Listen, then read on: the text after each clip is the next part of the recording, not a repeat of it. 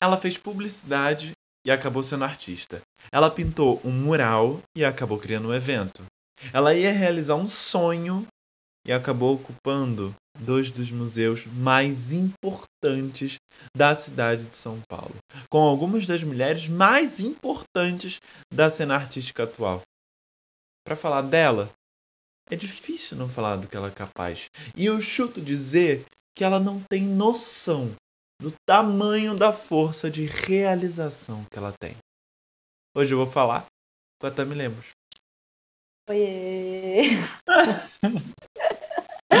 eu mesma. Hoje eu vou falar. Amiga, eu acho que a primeira coisa que eu queria falar com você é o que talvez você tenha como maior bebê e o maior medo, que é o criar como uma garota. Ah, com certeza. Por que eu digo maior medo? Porque eu sei que para você parece que daqui você não vai mais. Exato. Parece e, que. É, foi isso. É, é. E, e, eu não vou mais. Mais do que isso, eu não vou. É. É, foi, foi uma loucura. Foi uma loucura. Porque ele aconteceu, né? Tipo. Explica um pouco da história do Cri como uma garota. Cri como uma garota foi uma grande. um grande delírio coletivo, na verdade. Que aconteceu? Brincadeira. é, foi uma. Na verdade, ele foi um instinto meu e que se materializou.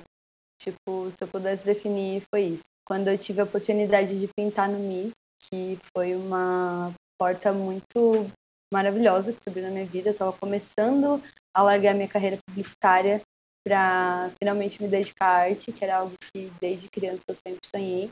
Eu fui convidada para pintar no MIS, né, para fazer esse mural lá na entrada do museu. E dele, na verdade, eu fui chamada para pintar lá no mês das mulheres, então eu tinha essa missão de pintar algo ali que representasse mulheres, né, o mês das mulheres, e eu carrego o feminismo, a luta feminista na minha existência, no meu dia a dia. E eu me senti ali com uma missão muito importante, porque quando eu entrei no museu, na verdade, quando eu entrei no MIS, antes de pintar, eu fui numa exposição lá dentro que estava em cartaz na época, que era de quadrinhos, e eu fiquei maravilhada porque vi todas as minhas maiores referências, meus ídolos da vida, que eram todos homens. E foi ali que eu virei e falei: caraca, tá aí a minha missão, então eu preciso trazer mulheres para o museu. É, é essa minha arte que eu preciso trazer aqui. Não tem nada que eu, que eu posso fazer. E a pira foi trazer mulheres artistas. Então o mural tinha vários personagens, né, no meu estilo de traço. Eu trouxe várias referências de mulheres artistas que eu admiro e que eu sigo. Então desde Frida Kahlo e Tarsila do Amaral até Yoko Ono, é, Nina Simone, Sofia Coppola. Eu fiz várias personagens mulheres ali. Eu senti essa, essa necessidade de trazer artistas mulheres para as mulheres que visitassem o museu também se sentissem representadas. E com a repercussão do, do mural mesmo, eu via até nas marcações das fotos do Miss lá, várias mulheres tirando fotos na frente do mural. Eu falei, putz, realmente as mulheres não se sentem representadas dentro do museu e essa arte trouxe para elas essa, essa visibilidade que a gente sente tanta carência, né? O nosso silenciamento, ele é, ele é um fato. Desde que o mundo é mundo, a mulher nunca teve essa representatividade em, em praticamente todos os setores, mas eu percebi que nesses setores artísticos e que envolvessem criatividade, expressão, a gente nunca estava como protagonista, até porque a voz masculina sempre teve muito mais forte. Então foi a partir de, eu dessa acho muito minha necessidade. Desculpa te cortar, Imagina. é porque essa parte de você falar do museu, essa história eu acho muito massa, que é tá muito ligada ao museu, ao olhar no museu. E o museu uhum. não é mais um lugar de Óbvio que existe a ideia de colocar alguma coisa no museu, numa galeria, isso existe, mas o Eu Crie com uma Garota, ele é claramente um evento que pode acontecer em qualquer num teatro. Lugar. É, ele Exatamente. pode acontecer em qualquer lugar. Ele pode Exatamente. acontecer num, num, num programa Exatamente. da Globoplay. Ele, ele, é, ele é muito fluido. Mas o que ele eu é acho muito incrível é você. Veja, você é, fez publicidade e foi pro grafite muito fácil, vai pra tatuagem muito fácil, é uma artista, trabalha com design de uma maneira muito tranquila, mas criou esse evento que você até aonde vai fazer e veja, não acho que quem faz evento não pense nisso, mas é um é político o pensamento de não, não, eu não vou fazer só. Mesmo meu, meu evento é tão bom que ele pode ser na praia, numa roda e acontecer num palco na praia de Florianópolis. Mas eu quero colocar ele nos museus mais importantes de São Paulo. Sim. É Na que verdade, botar. teve essa pretensão de, de existir um evento e de existir um projeto. Assim, foi do mural mesmo. A partir dessa arte, eu percebi que eu precisava fazer mais sobre isso. Eu, eu percebi que eu precisava fazer mais sobre essa nossa falta de representatividade e de lugar de fala nesses espaços. Uhum. Não só no museu, obviamente. Começou no museu porque eu tinha essa abertura lá dentro e porque eu também percebi, enfim, estu- comecei a estudar mais, na verdade, quando eu pintei mural e estudar mais sobre a nossa participação ou nossa representatividade durante a história na arte. Então, Uhum. eu comecei a perceber que na escola mesmo, quando eu estudei, sei lá, a arte na Idade Média, o renascentismo e tudo mais, eu nunca lembrava de nomes femininos. Tipo, eu lembrava de Dali, eu lembrava de, sei lá, Leonardo da Vinci, eu lembrava de Michelangelo, eu lembrava de vários grandes big nomes masculinos. E também quando eu fui nessa exposição, eu lembrava das minhas referências da minha infância, que era Maurício de Souza, Ziraldo. Então eram Uhum. sempre nomes masculinos. E eu falei, poxa, talvez por isso que eu demorei tanto tempo para resolver ser artista e para me dedicar à minha arte, porque eu nunca vi mulheres. Por, por muito tempo da minha vida, eu nunca vi mulheres fazendo isso. E foi uma Eu parada pra mulheres você, né? criando. Você Foi. se entender Foi um artista. encontro comigo, co- totalmente. O CRI como uma garota, ele não é um, um projeto, é um evento. Na verdade, ele é ali a, a minha terapia. Incrível. a minha terapia ma- materializada. né? É quase isso, assim. Foi, foi a partir desse insight. A gente conversando nessa época, você falou muito, falava muito. O que aconteceu em 2018, 19. 19. 19, mas no primeiro semestre.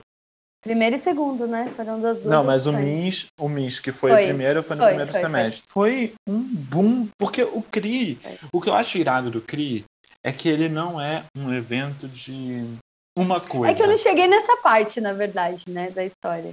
Não, é, Porque- desculpa, é, é- É. é que eu acho muito incrível, porque foi muita coisa acontecendo junto, sabe? O Foi, CRI foi uma foi uma loucura, né? bomba.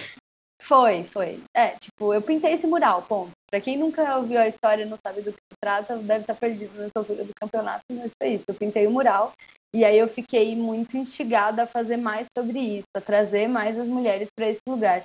Não que o museu seja o único lugar que a gente tenha que estar, pelo contrário, na verdade. Os meus planos com o CRI é sair desse rolê museu e, e explorar outros espaços. Mas eu acho que eu pirei até na segunda edição em, em ir pro e tal, porque eu vejo o museu como ali a, a efetivação da arte, é, mas assim, ver a arte concretizada e, e reconhecida, o reconhecimento da arte é porque ela está no museu. Então por que, que as mulheres não estão lá, entendeu? E Uhum. na verdade foi isso, assim, eu tive essa oportunidade de pintar lá, eu pintei a, a entrada do museu, eu trouxe as mulheres, a representação feminina na, na pintura, e pelo feedback que eu vi das visitantes do museu, tipo, eu tenho salvo uma pasta no meu Instagram com, sei lá, deve ter umas 100 fotos que eu fui salvando de minas que tiraram na frente do mural, que se sentiram Uhum. empoderadas ali. E eu falei, putz, eu preciso fazer mais sobre isso. E como eu tinha abertura dentro do museu, né, eu tava ali três meses em exposição, falei, poxa, vou aproveitar, né? E eu- Aí eu, eu trouxe minha bagagem publicitária, falei, bom, o que, que eu posso fazer a partir daí? E eu sempre fui rata de evento de, des- dessas conferences da vida, sempre amei ir num- numa palestrinha, Maria Palestrinha. Adorava evento e tal. Uhum. E- e eu falei, convenção é uma por que não coisa- fazer um. A convenção é uma coisa muito americana, né? Eles fazem convenção pra tudo lá. É, É, é. E a gente ah, eu amo uma é... credencial. E É, e é muito aprender da hora. É massa a gente ir adoro. e tá perto. É, É, Eu, com o passar da, da, da vida, a gente vai vendo que existem conferências de outras coisas, né? E eventos, uhum. mas não é. É, mas a, a facilidade de uma semana, a cada semana tá acontecendo alguma coisa, até em São Paulo, que é. Nossa, Sim. né? É, é uma megalópole. Inclusive, é, saudades da gente. bizarra. É, então. Não faz. É, mas continue. Então, e aí foi isso. E aí eu pedi pra curadora do MIS, que me convidou na época, um dia do auditório que eu poderia usar. Só o auditório, na verdade. A ideia começou assim e eu queria fazer. Na verdade, era quase uma vernissagem que eu queria fazer, assim, para também ajudar a divulgar o meu mural ali, o meu trabalho, e de alguma forma criar mais algum conteúdo em cima desse tema. E aí minha cabeça pirou. Tipo, quando ela virou para mim, me ligou e falou: Olha, não temos datas. Aí depois um dia ela me ligou e falou: Olha, a gente tem uma data para daqui a 20 dias, é, numa quinta-feira, e é um dia que o museu tá vazio. Não sei se vale a pena para você. Eu falei: Bora, vamos. E em 20 dias eu mexi todos os meus pauzinhos para fazer alguma coisa acontecer ali.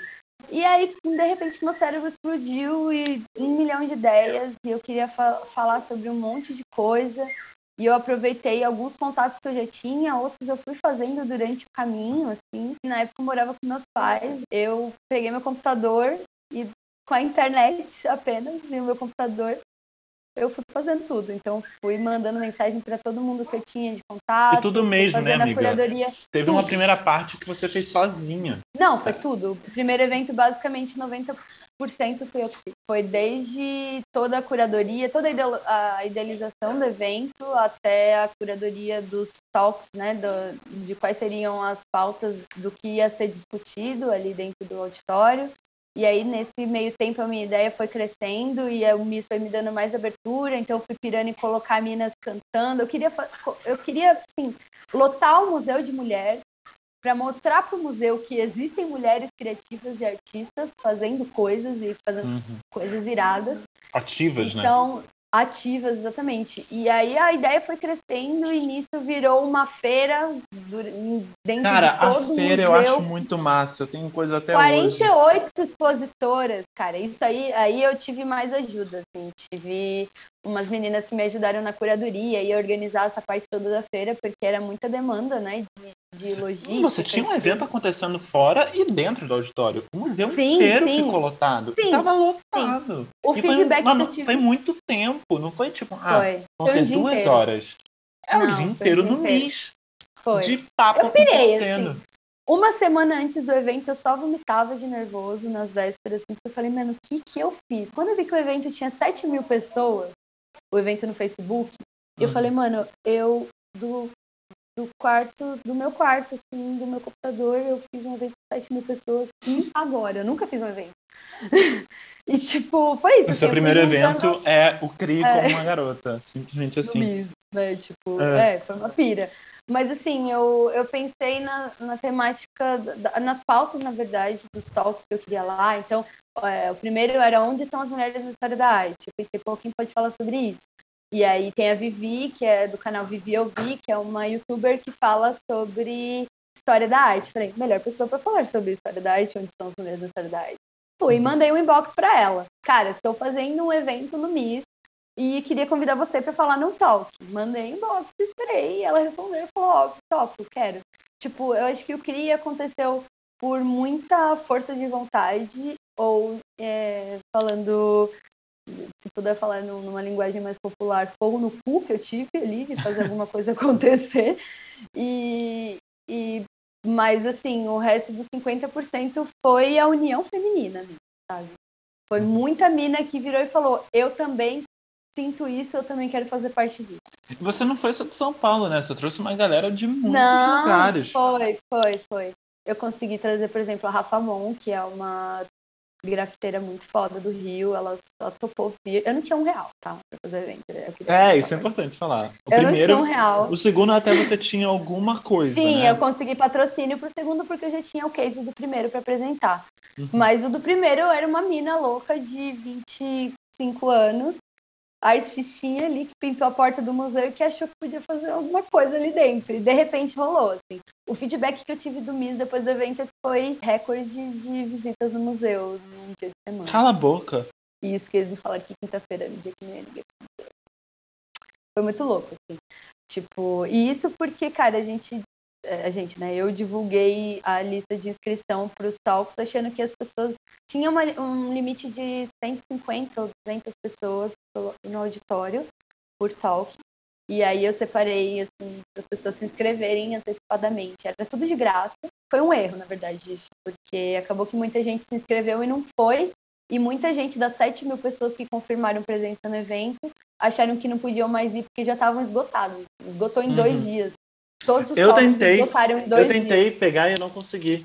Eu É, tive que ligar pra entendeu? você e falou, você falou, só vai, amigo, vai pra lá. É, não, vai pra lá que óbvio que ia dar pra entrar, entendeu? Mas, e eu que eu sabia também que muitas das pessoas que se inscreveram não iam. Mas assim, Uhum. de qualquer forma, lotou o auditório em quase todos os talks, foi muito massa. E aí, sei lá, a brisa foi essa, assim, foi trazer Minas pro museu. Era pra ter sido ainda maior, porque a gente ia montar uma estruturinha do lado de fora do museu com palco pra ter shows o dia inteiro. Ia ter, Uhum. tipo, slam, ia ter muito mais coisa, na verdade, na primeira edição. Ia ter slam, ia ter stand-up com Mina, ia ter show, ia ter DJ. Mas aí eu me teve um problema na época e não ia poder mais ter som alto do lado de fora. E aí essa parte foi cortada, mas foi pro after, né? Teve um Uhum. after party depois. Assim, eu, eu pensei lá em cima e viajei nas ideias e falei, mano, sei lá, tô Sim. metendo louco aqui. Eu podia ter comprometido toda a minha carreira e o evento ter sido totalmente flopado e eu ter me ferrado nessa.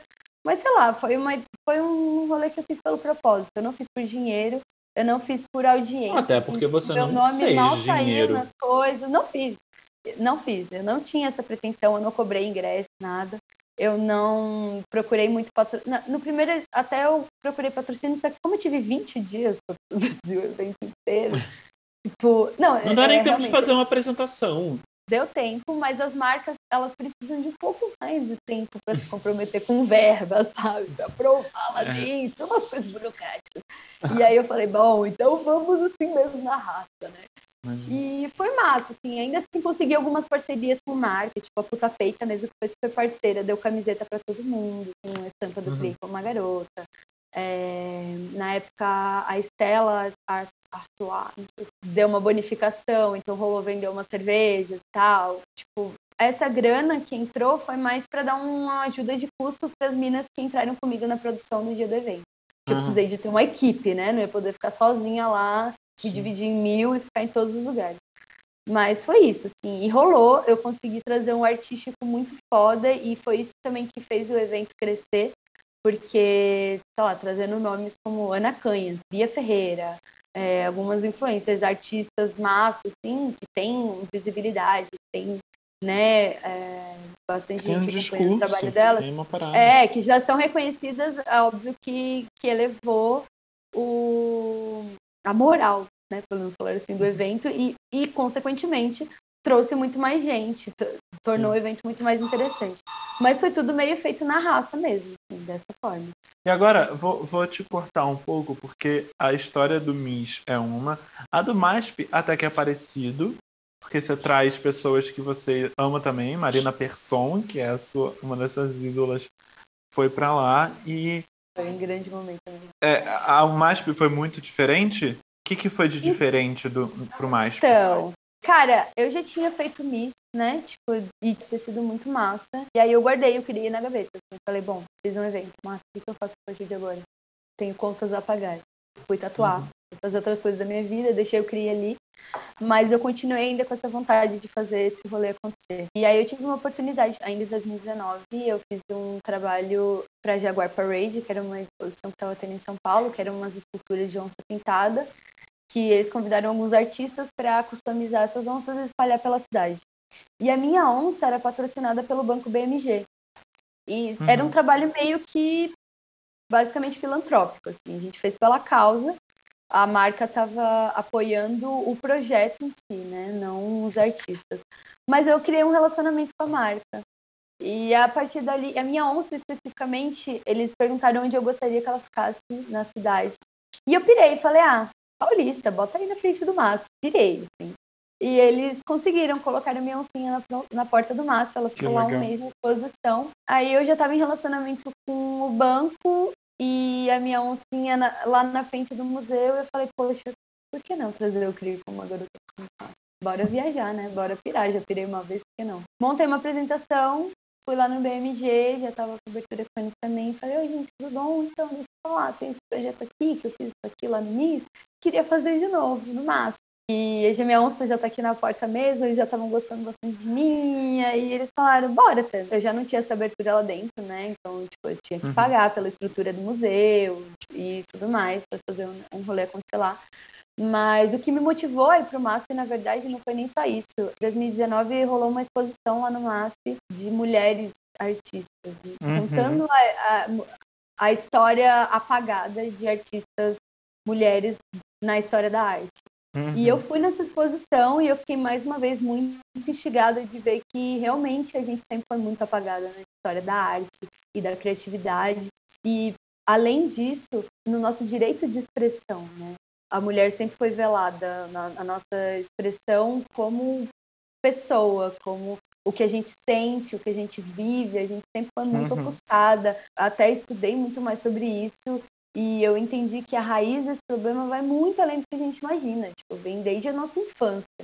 As mulheres são instigadas desde criança a aprender a cozinhar e limpar a casa e fazer esse tipo de serviço Sim, sim, sim, ou, ou desenvolver esse tipo de skill, né? E Uhum. enquanto os homens são ensinados a mexer com ferramenta, né? E várias coisas. Eu li pesquisas que a partir dos seis anos de idade a mulher começa a questionar a inte- a inteligência e a capacidade dela e esse instinto de gênio, porque o gênio sempre foi atribuído ao masculino e as mulheres sempre foram mais as cuidadosas, as do lar e tudo mais. E eu sempre me senti muito criativa, muito potente, assim, desde criança. Eu acho que eu era, se eu tivesse sido mais estimulada, assim, do que eu era, eu seria, putz, muito maior hoje em dia, sabe? Eu era realmente muito criativa. E eu ofusquei isso muito em mim, porque eu, eu não fui criada para ser a pessoa que brinca na areia e brinca com coisas que sujam e que explora materiais, texturas, sentidos. Uhum. Eu fui instigada a ser a menininha que senta com a perninha fechada, né? Estuda. Você percebe isso até profissional. hoje? Tipo, hoje você tá com Muito. 27, 28. É, 27. Você Muito, percebe muito. isso até O hoje. impacto, o impacto claramente. disso é gigantesco. Muito. Tá no meu inconsciente sempre, sempre. Até hoje eu fico me questionando se eu tô fazendo a coisa certa da minha vida, se eu tô viajando e eu tenho que voltar a focar numa carreira mais convencional, sabe? Porque hoje você abraçou a carreira do artista. Da Sim. artista. Por mais difícil que esteja sempre, né, manter ela na pandemia. É isso, é isso que eu queria trazer. Você tocou. Crie como a Garota 2019, primeira e segunda edição, sensacionais, trabalhando muito, fazendo grandes coisas. Tudo fecha em março de 2020. Exatamente. Pra onde foi Na real, eu tava começando como a Garota? prospectar, eu tava começando a prospectar o CRI na Pina. Na Pinacoteca. era Pinacoteca. Já tava começando a prospectar o próximo CRI. E foi bem frustrante, assim, ano passado pra mim, porque CRI no E ma- máximo mais do foi que o mais Crie grandioso como. Garota. Mas pra onde foi o Crie como a Garota? Mas pra onde foi o Crie como a Garota e a Tami Lemos? Pra, pra onde Boa, foi a muito artista? boa. Muito boa a pergunta. Foi bem frustrante, assim, porque o CRI, pra mim, é, eu não consegui fazer um evento digital com ele ano passado. Eu tirei Uhum. um ano sabático dele até entender o que era a pandemia e esse nosso novo normal. Odeio essa frase. Odeio, Eu odeio, odeio essa. Eu odeio. Eu odeio. Mas sentido enfim, cabeça. eu fiquei um tempo esperando para saber para onde eu ia, porque eu me recusei a fazer um evento online. Uhum. Porque a mágica do CRI foi ver a Marina Persson na mesma mesa com uma mina que tem 20 e poucos anos e outra mina que faz outra parada nada a ver e todas juntas ali, presentes, se olhando, se tocando, se abraçando, se falando. A presença é algo na- importante pra é você, né? muito, É. cara. É muito assim. Tipo, Não é uma reunião de Zoom. Porra, assistir, é, assistir um- uma entrevista, eu posso ver sempre no YouTube. Mas você vê aquela pessoa ao vivo falando, era mágica, sabe? Era mágica de ver nos intervalos de um palco do outro, a galera se conectando, a galera se conhecendo, as minas que estavam na plateia se identificando com a galera que estava lá falando, que Uhum. eram as ídolas dela e falando, putz, elas passam por BO do mesmo jeito que eu. Sim, foi essa a pira, sabe? Que, que foi a mágica do evento. assim, O porquê que ele aconteceu. Foi Mas hoje você entende foi- que o CRI como a garota precisa também estar no online quando você fizer precisa. um. Agora vai precisar físico. estar. Eu fiquei ano, eu, ano passado eu tirei para dar um stand-by. A gente chegou a planejar até no segundo evento eu já tinha mais. Eu já não era mais tão louca, né? Então já tinha parceiros, já tinha, né? parceiras no caso. Já tinha mais gente andando comigo no segundo CRI. Mas ano passado a gente resolveu deixar, eu resolvi na verdade deixar ele em stand-by por um tempo para entender isso, porque eu queria ainda essa mágica do encontro. Uhum. Para mim ela era fundamental, era assim indispensável. E aí não rolou e, né, pelo visto não vai rolar por um bom tempo. Então, é. a minha pira agora está sendo como transformar essa mágica que era é, eu lembro que eu ouvi de uma artista, uma artista bem conhecida, inclusive não vou buscar nome, mas ela me falou assim, cara, quando você me chamou pra fazer esse evento, num intervalo, assim, backstage, ela virou, me puxou de canto e falou, quando você me puxou, eu falei, ah, mais um evento feminista, que fica no feminino, meninas, vamos fazer assim e tal. E ela falou, cara, não, assim, realmente eu me senti em casa. Eu me senti livre para desabafar e falar como eu me sinto. E eu via que as meninas estavam falando comigo na mesa, estavam igual. E eu via que as meninas na plateia estavam se sentindo igual. Tipo, ele foi uma mágica que aconteceu ali, não sei explicar, assim. Foi um, um rolê de identificação e de empatia muito forte. Uhum. E que, porra, como que eu vou transformar isso no digital, cara? É, é muito difícil. Fazer é live. É muito louco isso. Tá todo porque... mundo fazendo live, velho. Não dá, é. tipo, é, é, muito louco. Fica saturado, não, né? E é, muito louco exatamente. você falar isso, porque eu sou um homem, me entendo como um homem, sou um homem cis. Pra mim já foi uma emoção muito forte ver aquilo. Nossa, foram, eram falas muito fortes e quando você ia uhum. na feira, eu fui só no MIS, né? No mais que eu não pude ir, infelizmente. Mas eu fui no MIS e foi algo. E eu te abracei, tipo, mano. Eu lembro. Foi, foi surreal, assim, foi, foi muito surreal. Eu lembro muito desse. A feira, e eu fui com a Tchela, que é da uhum. Marujos. É, quer dizer, a Tchela, que é uma artista incrível, musical, maravilhosa, lésbica. E a gente ali, eu tenho plena certeza que ela estava vivendo uma coisa e eu estava vivendo outra. Uhum. Pra ela foi muito. Tipo, pra mim já foi gigantesco. Eu, já, eu, eu sentia aquilo dali. Porque tinha cabeleireiro, tinha artista visual, tinha, pessoa, tinha é, pessoa de tinha cerâmica, tinha tatuador na hora. Tinha de tudo que era coisa. E aquilo ali acontecendo foi muito significativo. Eu imagino que é pra menina da, da, da cadeira, com 15, 16 anos, ou até com 45 cara, que tenha ido. Teve de tudo, assim. Eu tive feedback de crianças, cara. Tipo, de ver menininha de 7 anos, que é. Que pra mim foi a maior realização de todas. Porque eu queria ter ido no evento desse quando eu era criança. E aí eu consegui fazer isso pra uma criança que, né, ela pôde ali ver que ela pode ser isso. Então, ali foi massa ver que uhum. esse encontro ele realmente mudou muito na vida de muitas meninas. Assim, eu recebo esse feedback até hoje. Não tô falando de pretensão minha.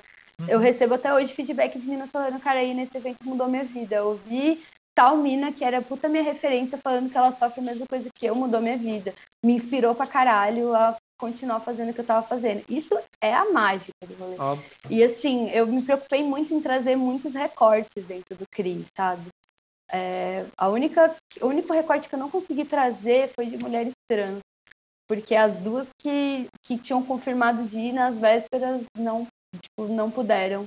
E aí, enfim, rolou esse, esse BO, mas que eu pretendo corrigir isso para os próximos. Mas de resto, teve mulher indígena, teve artista indígena, rapper indígena, teve uhum. é, artistas negras, artistas que falam sobre body positive, mulheres do Brasil inteiro, assim, do Nordeste, do Norte, do Sul, tipo, mulheres do audiovisual, mulheres da, da, da arte de rua, grafiteiras. Na próxima edição, a minha ideia era trazer pichadoras para falar, e elas Nossa. não identificam a, a, o rosto, né? Porque uhum. a pichação é outro rolê, mas a gente ia fazer um, um rolê meio ocultar assim, a identidade delas, conversar mais pela voz e tal. Então, tipo, eu tive essa preocupação de trazer bastante recorte e isso é muito massa, porque gera mais, cada vez mais identificação, né? Claro. Então foi muito louco isso, assim, realmente para as minas foi, foi um rolê muito mágico. E aí, sei lá, assim, acho que respondendo a sua pergunta sobre o que fazer com CRI agora na pandemia, assim, eu, eu tomei um tempo ano passado para maturar a, a, até como eu disse, né, criei como a garota é minha terapia materializada, Uhum. eu precisei me entender como artista no passado. O que eu ia fazer ano passado, né, no, no começo dessa loucura que é a pandemia, para como seguir dali para frente. E agora o CRI vai continuar no digital. Esse ano a gente já está trabalhando para isso, mas de outro formato. assim. Não pensei em fazer um festival digital um evento digital, Uhum. porque eu acho que evento realmente ele só acontece para mim, pelo menos no físico, sabe? Essa coisa Uhum. do, de um dia específico, eu, eu prefiro no ao vivo. Então, agora a gente vai trabalhar muito mais com conteúdo e criar coisas que, que se tornem mais contínuas, mais perenes, né? Então, Sim. sei lá, trabalhar mais com vídeo, com produção de vídeo, de conteúdo digital. É Puxando mais ano. você agora. Uhum. Pra Tami artista. Porque você é artista, você é ilustradora, você é grafiteira, você é tatuadora, você é designer. Tem o sonho de fazer animação, criar os próprios personagens. Você criou um evento onde muito provavelmente algumas pessoas pensam: putz, eu queria estar ali em cima falando da minha arte. Muitas mulheres. Você teve isso com você de não. Caraca, eu criei um evento que tá maior do que eu sou. Aham. Tipo, não, Eu não não me reconheci como protagonista e como Mas você como artista da parada, daquilo. sabe? Você criou aquilo, mas você, Tami artista, se reconhece, consegue estar num palco e falando da sua arte ali? Muito difícil.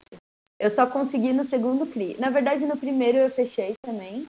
No final, Uhum. eu peguei o microfone tremendo, eu não sabia o que eu ia falar, porque eu sempre tive essa dificuldade muito grande de me colocar ali no protagonismo de alguma coisa e de assumir que eu, faz... que eu podia fazer, assim. Até hoje é uma dificuldade para mim assumir que, caraca, eu fiz dois eventos no museu, uau!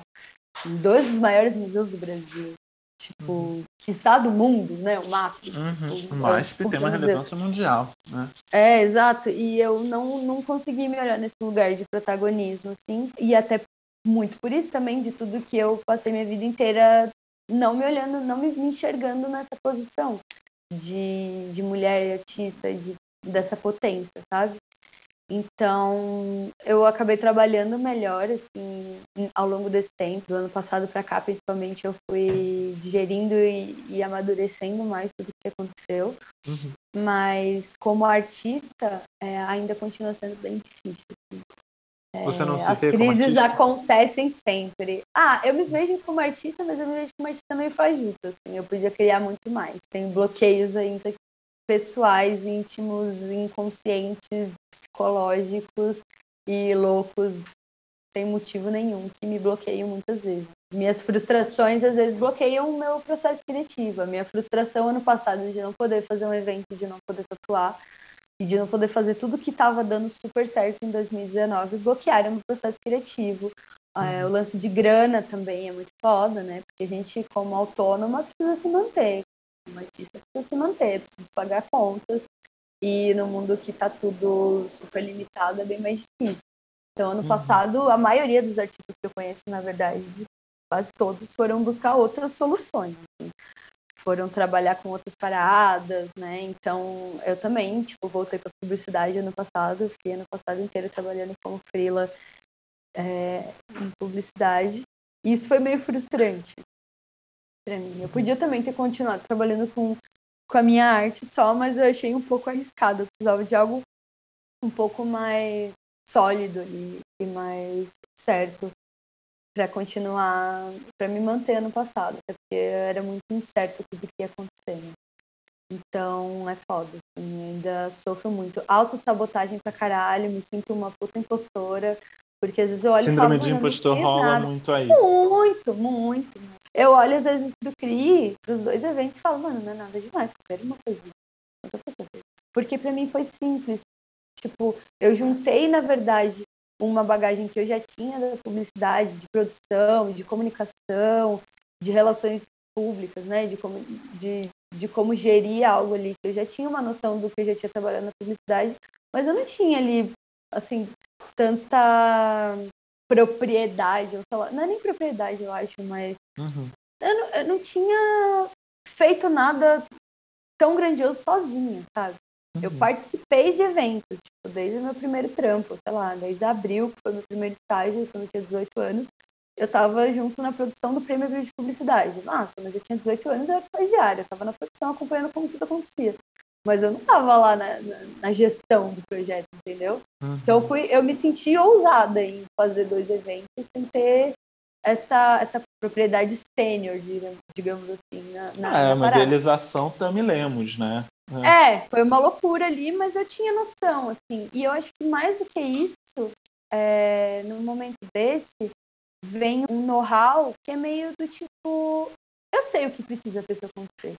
Eu paro, Uhum. penso, eu escrevo, anoto. É só você pensar nas condições. Tipo, cara, para fazer um evento, o que, que eu preciso? Eu preciso de segurança, eu preciso de uma infraestrutura básica, aí eu preciso do quê?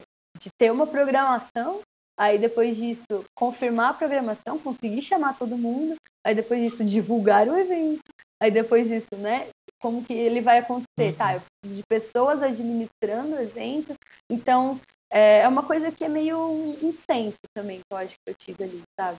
De, de como fazer aquilo acontecer.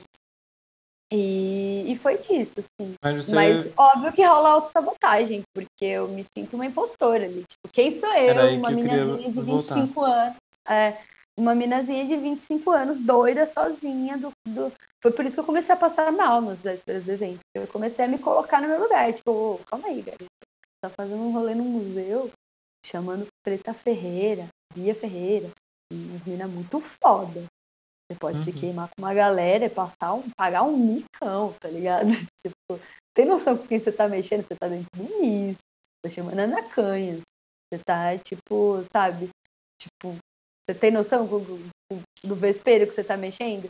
E passei mal, mas eu falei, bom, é, vou encarar, agora eu já não A sou- mulher tava no Crie como uma garota, mas aqui. depois tava fazendo show no Rock in Rio, né?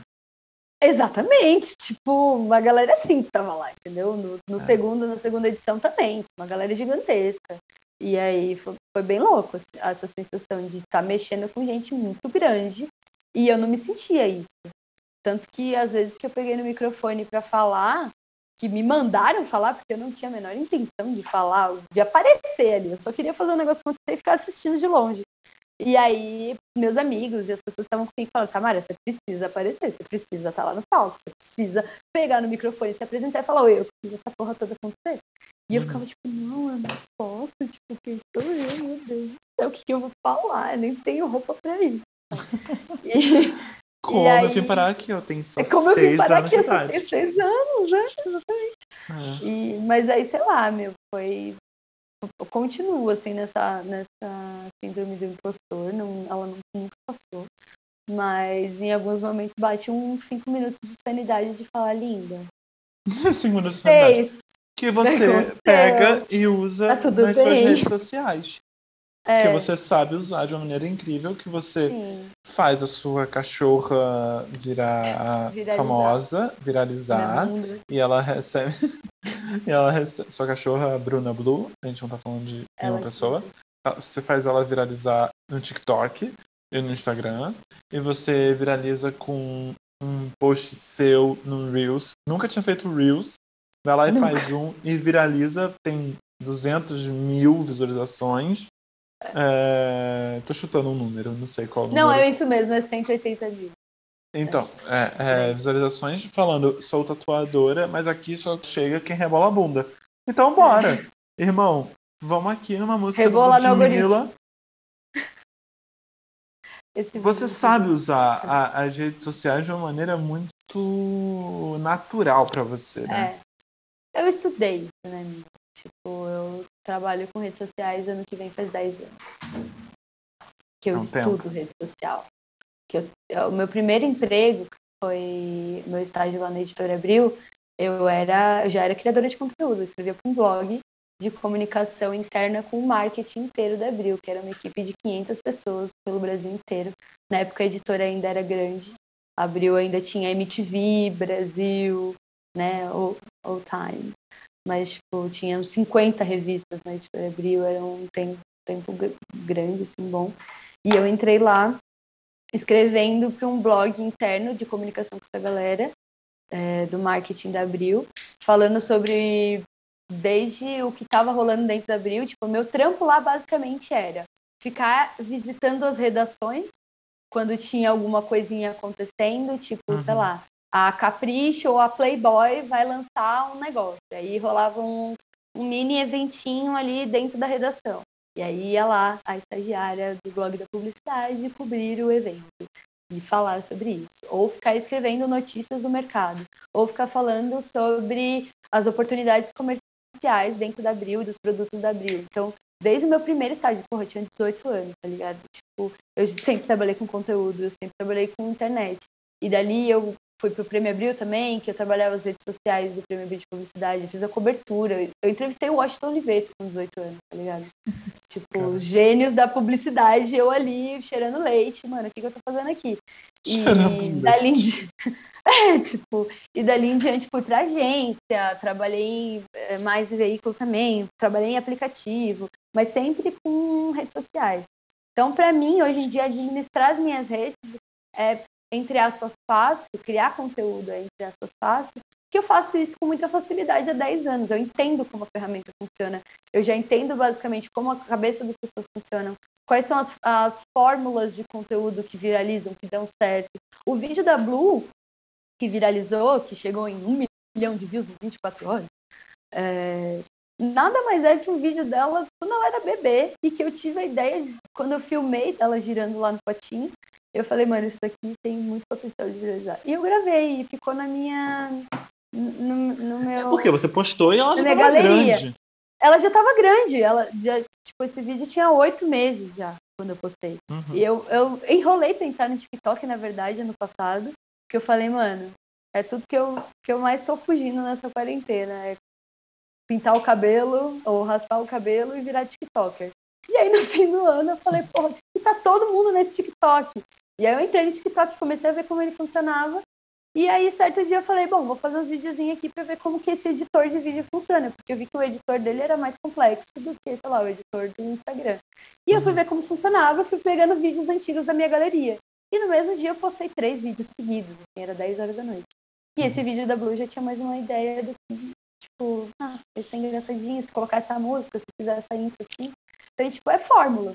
É fórmula que eu é, não só estudei, como sou heavy user de redes sociais, né? Twitter, Instagram, Facebook, agora TikTok também. Então, tipo, eu, eu gosto de acompanhar redes sociais para entender, primeiro, o que está acontecendo no mundo, segundo, é, é comunicação, né? Eu sou formada uhum. em comunicação, então redes sociais nada mais é do que comunicação e formatos diferentes de comunicação e, e, fórmulas diferentes do que dá certo. Assim. Eu consigo ver nitidamente em vários conteúdos na internet que seguem a mesma fórmula, é tudo um, um, uma base. Assim. A mesma fórmula não, existem várias fórmulas, obviamente. Mas Sim. tudo segue ali uma, mais ou menos um padrãozinho de como você capta a, a audiência, de como você chama a atenção das pessoas, qual é o tipo de, de imagem que, né, de produção ali gráfica, né, de audiovisual, de imagem ou de vídeo, que é interessante, que chama a atenção visualmente das pessoas, o que, uhum. que de áudio funciona, como que você pode trabalhar o seu conteúdo com, com texto, tudo. Então é, é realmente uma questão de estudo, né? Então, a gente tem 2019, que é um ano incrível para você, mesmo sendo o primeiro mandato do Bolsonaro, é, primeiro ano de mandato, mas é um ano incrível para você. 2020, você, posso falar? Você cai numa depressão, né? Cai. Podemos chamar disso. Foi, total. É, você cai numa depressão, um bloqueio criativo gigantesco. Qual que é o próximo passo? Acostumar com a distância, com o distanciamento. Eu acho que a minha grande depressão veio disso. Dessa falta de ver as pessoas, de ter contato com as pessoas, de circular. É isso que me inspira e é isso até porque você uma vez falou para mim que você ama tanto o grafite porque é a arte que tá na rua. Exato. E todo mundo é pode ver. Exato. É. Você não precisa pagar nada para ver, é só você sair pela rua andando Exatamente. você ver o grafite. Exatamente. É, é a arte que permite que moradores de rua, que pessoas que não tenham é, acesso ou que não tenham sido instigadas a, a visitar esses espaços, Uhum. elas têm contato com arte ali, de alguma Sim. forma, né? Eu acho que é a, forma, é a arte mais é, democrática que existe, mais justa e mais acessível. Eu amo muito a arte de rua por isso. Então, me faz muita falta, assim, ficar trancada dentro de casa foi, foi uma tortura para mim ano passado inteiro. Não, minha inspiração foi pro saco, minha, minha vontade de viver foi pro saco. Literalmente, eu acho que eu posso falar isso com muita, muita força por isso, porque eu fiquei nessa depressão, assim, que eu sinto muita falta de ter contato com pessoas, de conhecer gente nova, de, de ver esses encontros acontecendo, de me encontrar com pessoas também, de a tatuagem mesmo, de ter mais contato né, diário com pessoas diferentes o tempo todo. Isso para Uhum. mim é muito inspirador, é o que me motiva.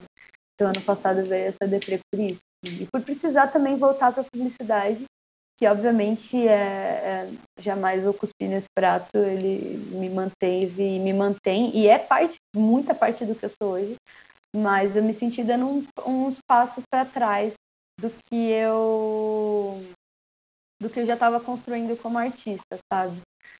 Mas sou muito grata porque foi o que me manteve muito bem ano passado, inclusive.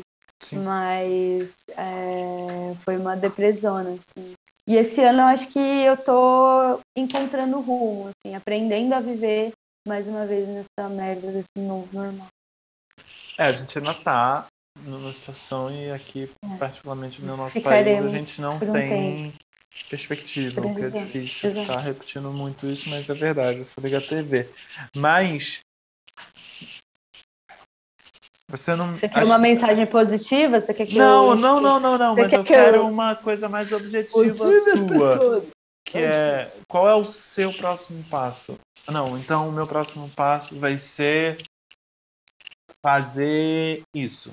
Meu próximo, Eu- eu para eu sair, eu sair dessa deprê e eu vou pra Entendeu?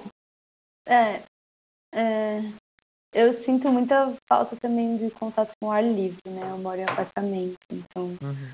não tenho nenhuma sacada, então é um pouco complexo. Né?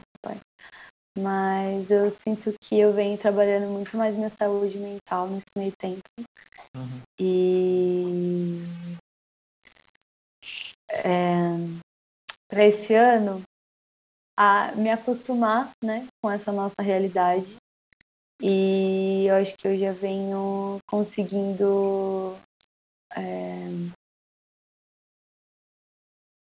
criar e até eu, eu falo domesticar a minha criatividade, assim, porque a minha criatividade eu nunca consegui muito domar ela e eu trabalho com criatividade, então eu preciso conseguir criar mesmo quando eu não né? tô bem. Exato, mesmo quando eu não tô bem. Pra mim isso é muito difícil. Eu não sou artista que cria na depressão, eu sou artista que cria quando eu tô feliz. Isso é, É, muito difícil, difícil, porque é. nem sempre eu tô feliz. É, E, é né, difícil no tá Brasil de no Brasil. 2021, pandemia com Bolsonaro, é difícil É. estar feliz. Fome voltando, sem Exato. vacina. Exatamente. Então, eu acho que é isso, assim, é aprender a... O mais difícil está sendo a... isso, assim, aprender Então a é isso. criar. É isso que eu queria. Mesmo na minha resposta. tristeza, é, É, Mas eu tô conseguindo aos é pouquinhos. é essa disciplina. de criar. Legal. Exato. Então, Legal. amiga, eu vou caminhar pro final. Vou fazer as, as duas últimas perguntinhas que eu sempre pergunto pra todo mundo. Tá. Que é. A primeira é, das últimas coisas que você viu. Isso é mais pra galera é, atriz, ou trabalha com audiovisual. Mas quero saber qual vai ser a sua resposta sobre isso. Das últimas. Espera passar essa moto. Das últimas coisas que você viu Uhum. nacional ou internacional e pode ser recente ou não. É, você pode ter visto, sei lá, uma, uma obra de arte de algum dos anos 70, há pouco tempo, uma coisa nacional ou internacional que você viu há pouco tempo, um projeto, qualquer coisa, um videoclipe, qualquer coisa que você queria ter feito parte. Putz, que eu queria ter feito parte. Cara, tem muita coisa. que eu queria ter feito parte. Mas que você viu coisa. recentemente. Recentemente, tem que ser Que recentemente. você viu recentemente. Pode ser uma coisa antiga, mas você viu recentemente. Tá. Putz, vai ser um clichêzaço, mas assim, Não, tá. é, foi algo que me inspirou muito durante a minha vida. Eu queria muito ter feito parte do que foi a MTV antiga, Hum. porque eu gosto muito de estudar ela, porque eu acho que foi uma grande revolução na comunicação no Brasil, principalmente na comunicação e no, na, na produção de, de conteúdo de entretenimento jovem. Eu acho que revolucionou muito, até por isso Marina Persson é uma das minhas grandes ídolos e grandes ícones, porque como comunicadora, eu nem queria tanto ter sido VJ, eu vou te falar isso, que nem era essa minha pira, eu queria estar no backstage daquilo. Eu queria Uhum. estar produzindo, porque eu acho que foi algo meio. é, Foi quase uma guerrilha o que aconteceu ali na, na Sim. MTV, né? As histórias Eles- são muito loucas. São muito loucas e foi algo muito revolucionário para nossa época, para época ali, né? Tipo, começou em 90 e a gente assiste sempre aqui em casa os programas e tal. E como aquilo foi foi até eu vi um pouco disso trabalhando de dentro da Abril e quando a MTV fechou também, que era um Uhum. canal que sobrevivia quase sem patrocínio, assim, tipo, e que as pessoas realmente ali botavam é, a voz para falar e para se expressar com uma liberdade imensa que hoje em dia é muito mais fácil com a internet, todo mundo bota a cara para falar e né, pode se expressar livremente. Mas ali foi uma ousadia muito louca que aconteceu e que, assim, acho que hoje em dia eu vejo na internet o tempo todo conteúdo que é referência do que foi aquilo, sabe? Então, Sim. eu acho que é, para mim vai ser sempre uma referência muito foda, uma, um rolê que eu queria muito ter feito parte. Quando eu trabalhava na Abril, inclusive, Abril era é, na, na época tinha os direitos da MTV, né? Então a MTV fazia parte do grupo Abril. E era a minha intenção, como estagiária, mudar para lá, era mesmo RH, inclusive, eu já estava meio que conversando. E aí foi a época que a Abril começou a falir, né? Quebrar e vendeu, devolveu a MTV para Viacom. Mas Uhum. eu acho que era uma brisa que eu gostava muito. Eu sempre tive muita vontade de trabalhar com televisão, na verdade. É um sonho que eu acabei ofuscando, assim, minha vida ficou pra lá. Mas eu queria muito ter trabalhado com televisão. E deixa eu ver. Outra coisa, Ah, agora pode mais atual. amiga. Ah, eu acho que é isso, assim, é uma grande referência pra mim como comunicadora. Eu acho que a pergunta do recentemente, porque tem que ser algo que tá fresco, sabe? Não é só, não pode Sim. ser, puta, eu queria ter feito Digimon. É, eu Sim. queria ter feito Tarzan, Cats. Não dá pra. Ah, isso, como produções, É. assim, muitas, várias, eu nem consigo listar. Não, mas é, você. mas é, é isso, sabe? É algo que você viu recentemente. você Sim, disse eu acho que que você foi- vê sempre, então faz Vejo. sentido. Pra mim foi uma revolução muito grande na comunicação aqui no Brasil e, né, tipo, de- e ditou muito do que aconteceu dali em diante. Então, Sim. eu acho que pra mim é, é a minha grande referência, é algo que eu gostaria muito de ter feito parte. Acho que nessa, nesse viés assim, do que eu gostaria de feito parte seria isso. E última pergunta. O que, que você acha que falta no nosso singelo mercado artístico?